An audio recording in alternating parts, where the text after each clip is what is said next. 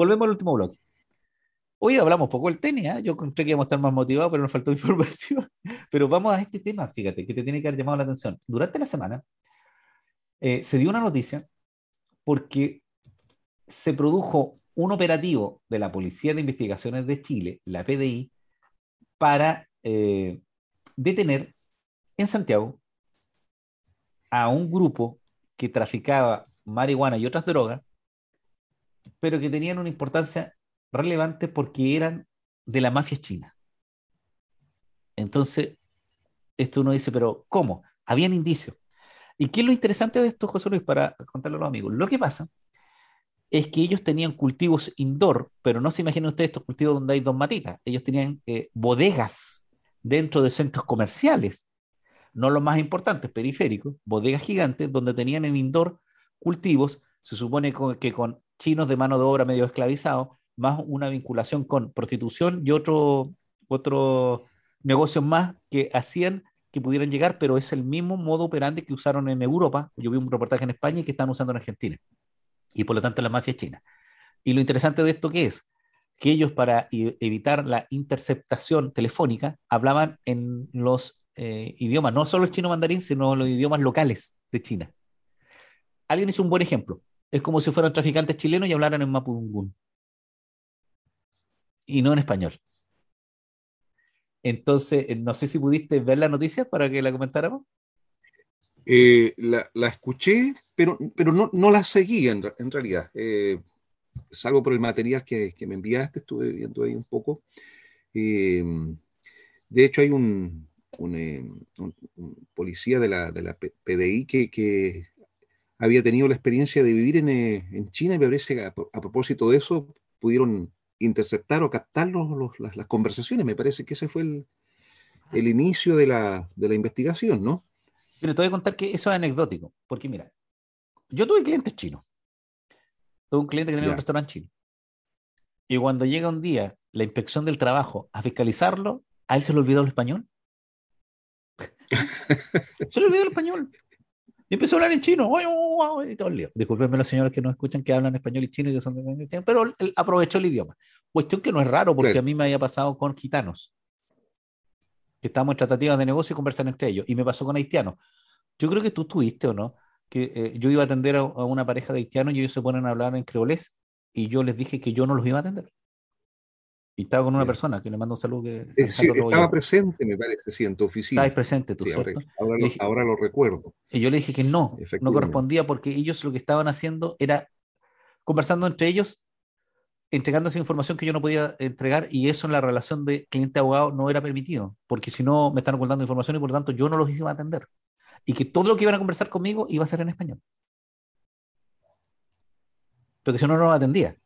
Entonces es una práctica. En este caso, que son delincuentes, ellos cuando llegan investigaciones a allanarlo, comienzan a hablar en chino, pero sucede que hay un detective que habla chino. Y les habla y caen en, esta situación donde chuta nos pillaron y empiezan a soltar cosas. Que no es, mira, la gente se sorprende porque el chino mandarín es muy difícil, pero hay mucha gente que hoy día habla chino. O sea, dijéramos mucha, más que antes. ¿Cierto? Y por lo tanto, en algunas policías lo hay, como hay carabineros que hablan creolés, porque hay harta población haitiana ahora. Pero Chile siempre ha tenido una vinculación con China. Recordemos que Patricio Lynch en la Guerra del Pacífico hablaba chino, porque, porque los eh, militares chilenos de la época estudiaban en Inglaterra. Inglaterra tuvo la guerra del opio. Y por lo tanto, tu circuito escolar, por decirlo así, militar, era ir a estudiar a Inglaterra, a alguna de las, de escuelas de guerra, o alguna de, de las marinas correspondientes, y te embarcaban y después te llevaban así como vamos a la guerra, y ibas a la guerra donde estaba Inglaterra.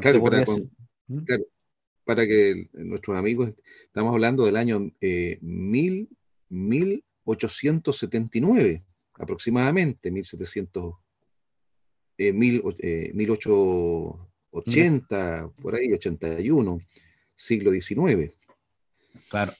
Entonces, eh, era evidente que iban a hablar, eh, iban a haber uno o dos que hablaran. Lo de Patricio Lynch encachado, porque él cuando llega a las guanaqueras al Perú, y los eh, chinos eran esclavos, y ven a este tipo llegar a su caballo y todo, y le hablan chino mandarín y dicen son libres. Entonces, este detective habló en chino mandarín y estaban ahí. Ellos tenían contacto con la Policía Internacional. El punto es que era mucha droga. O sea, era mucha marihuana. Eh, eh, no recuerdo bien, pero a ver, 200 kilos de marihuana. Que 200 kilos de marihuana es harto porque son no es como la droga que es más chiquita, esto de, son paquetones, ¿cierto? Y en definitiva es un eh, es parte de la dinastía Dragón Sur. Ellos hacen todo el esquema, cómo funciona. Y tenían miedo. Mira, a mí me, preocupó un poquito por, por la gente que, que, es trabajadora china, pequeños empresarios chinos que están en Chile ya han, ya han surgido, porque ellos hablan de que eh, son víctimas de secuestro en otros lados. Porque los primeros que extorsionan la mafia china es a los chinos. Claro. Y le ofrecen seguridad. Y posterior a eso le eh, producen secuestros de familiares porque efectivamente mueven una gran cantidad de dinero. Entonces, como tú siempre has dicho, cuando hablamos de los chinos que tienen un poder económico tremendo, efectivamente también sus mafias tienen una práctica tremenda en esto. Y uno podría empezar a dudar, como ha pasado también en algunos gobiernos dictatoriales, si existe esa vinculación entre el crimen organizado y el gobierno. Claro, legítima pregunta. Claro porque si no se mueve ninguna hoja sin que ellos sepan, me refiero yo al Partido Comunista Chino, cómo se mueven estas mafias. Recordemos la conversión que tuvo la KGB y la, y la mafia rusa en, Rusia. Y lo que pasó en Estados Unidos, donde efectivamente la mafia norteamericana tenía sus vínculos con parte del gobierno. Eso pasa. Es permeable. Por el poder del dinero, por el poder del miedo. Exacto. José a propósito de esto, de, este evento, eh, a mí me llama la atención y para los amigos que nos escuchan de Santiago, yo ya he escuchado mucha gente de Santiago que se quiere ir de Santiago por la inseguridad. Sí, yo también he, escuchado eso y como que se empieza a generar un fenómeno que es la migración desde la ciudad hacia el campo, que es lo inverso que sucedió en otros tiempos en que lo propio era que migraran los campesinos hacia la ciudad. Entonces ha invertido ese proceso, se está empezando a invertir y yo creo que se debe precisamente a la, mala calidad de vida que ofrecen las urbes, las ciudades en este momento. Y el factor fundamental que está incidiendo en eso, indudable, tiene, tiene que ver con la inseguridad, con el hecho que en este momento existen verdaderas burbujas donde el Estado no, no impera con su aparato de seguridad. Yo creo que es eso, básicamente. No, y tú tienes razón, eh, te he escuchado mucho, y como dices tú, es casi entregarse, sabes que no, ya no se puede hacer nada acá, vámonos de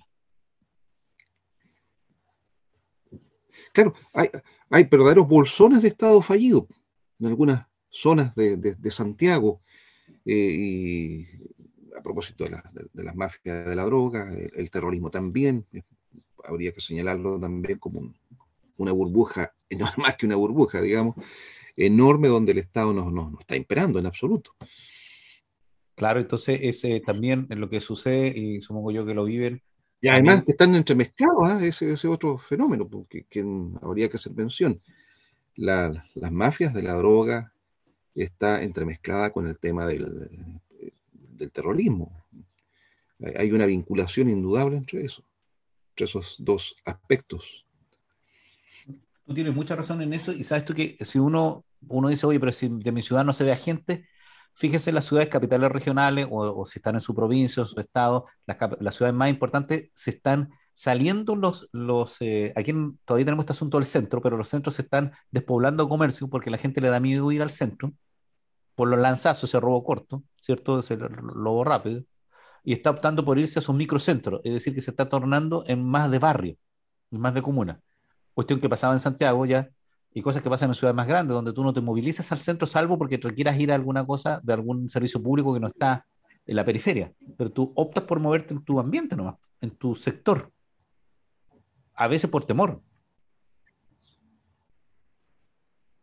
¿Te ha pasado eso, no? ¿Ah, se nota, ¿cierto? Porque, pues. Porque no es que la gente se vaya de Temuco, la gente no está yendo al centro, eso es lo que, eso es lo que está sucediendo. Eh, entonces, pucha, es, penoso que, estemos sucediendo esto, pero tenemos que estar eh, eh, preparados. Y para eso, nuestras instituciones que tienen que ser fortalecidas. Mira, yo creo que aquí hay, hay, hay, pecados que habría que ver qué tanto, o sea, yo creo que hay pecados compartidos, pero yo recuerdo, fíjate, que hubo gente que partió este fenómeno hace 20 o 25 años atrás. Y le bajaban el perfil, no, si Chile tiene esto controlado, que esto no es problema, que no generemos alarma en la población, eh, el, Estado tiene los mecanismos para controlar esto. Hace 25 años atrás. Miren lo que estamos ahora. Yo sé de quién puedes estar hablando tú. Estás hablando de Libardo Buitrago. Libardo Buitrago. Él fue uno. Uno de sí, Libardo Buitrago, que, que, claro. Él es colombiano, es eh, periodista. Colombiano de origen. Colombiano, tiene la gracia porque él eh, fue, si no me equivoco, fue parlamentario muy joven en su país y a él le tocó vivir todo el problema de la, de la droga en Colombia. Y él apuntaba que en Chile se minimizaba el, el problema. Y lo, y lo, apuntaba en su época en que era uno de los comentaristas que más se escuchaba, que estamos hablando efectivamente de los años 2090, ¿cierto? Que era el minuto en que se podía ponerle coto al problema, pero se dejó hacer. Y, y tenemos las consecuencias ahora, donde el, cáncer ya tiene metástasis. Claro que sí, hay que ponerle eh, paño a eso y, no se sabe efectivamente cuál es la política pública más correcta, si es la liberación, por ejemplo, el consumo liberado o el fortalecimiento de las policías. No, no ha habido una respuesta en ningún país que, que sea tan importante como para poder decir esta es la fórmula. No hay unanimidad respecto de la fórmula para solucionar el, el gravísimo problema mundial, ¿ah? porque esto hay que decirlo tampoco, no es un problema de Chile solamente, este es un problema mundial. Claro, y eso pasa. Y pasa por el mayor consumidor del mundo, porque es Estados Unidos. Ese uno de los puntos. Oye, ¿te parece, José Luis, que demos por terminado esta parte de nuestro capítulo y vamos a las recomendaciones y hacemos una pausa? Vamos. Bueno, vamos a una voy pausa. a buscar el libro este tanto. Bueno, esto es fase 3. Soy Edgardo Lovera con José Luis Vargas y nos vamos a la pausa.